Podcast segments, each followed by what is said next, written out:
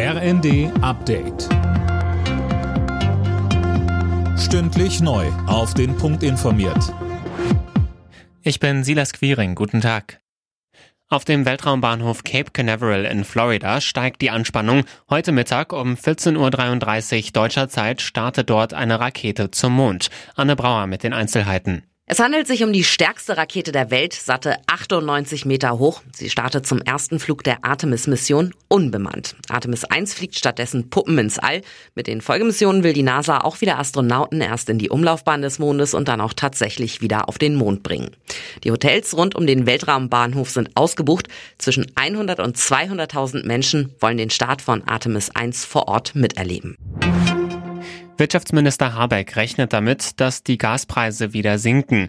Die Speicher in Deutschland seien inzwischen zu über 80 Prozent gefüllt. Deshalb werde man nicht mehr für jeden Preis weiteres Gas einkaufen, so Habeck. Die EU kommt an Reformen nicht vorbei, wenn neue Mitglieder dazukommen und sie in der Welt bestehen will. Das hat Bundeskanzler Scholz in einer Grundsatzrede in Prag erklärt. Wenn neue Länder aufgenommen werden, müsse man sowohl dafür sorgen, dass das EU-Parlament nicht immer größer wird, aber auch bei der EU-Kommission müsse es Änderungen geben. Ich weiß, wie sehr alle Mitgliedstaaten darauf Wert legen, mit ihrem Kommissar und ihrer Kommissarin in Brüssel vertreten zu sein. Das ist auch wichtig.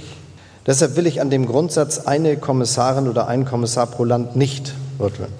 Aber was spricht dagegen, dass zwei Kommissionsmitglieder gemeinsam für einen Politikbereich zuständig sind?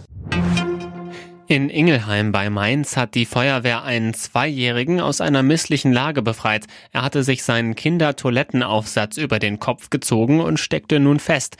Die Feuerwehr lenkte ihn mit dem Kinderprogramm im Fernsehen ab, zerschnitt die Plastikklobrille und befreite den Jungen schließlich. Alle Nachrichten auf rnd.de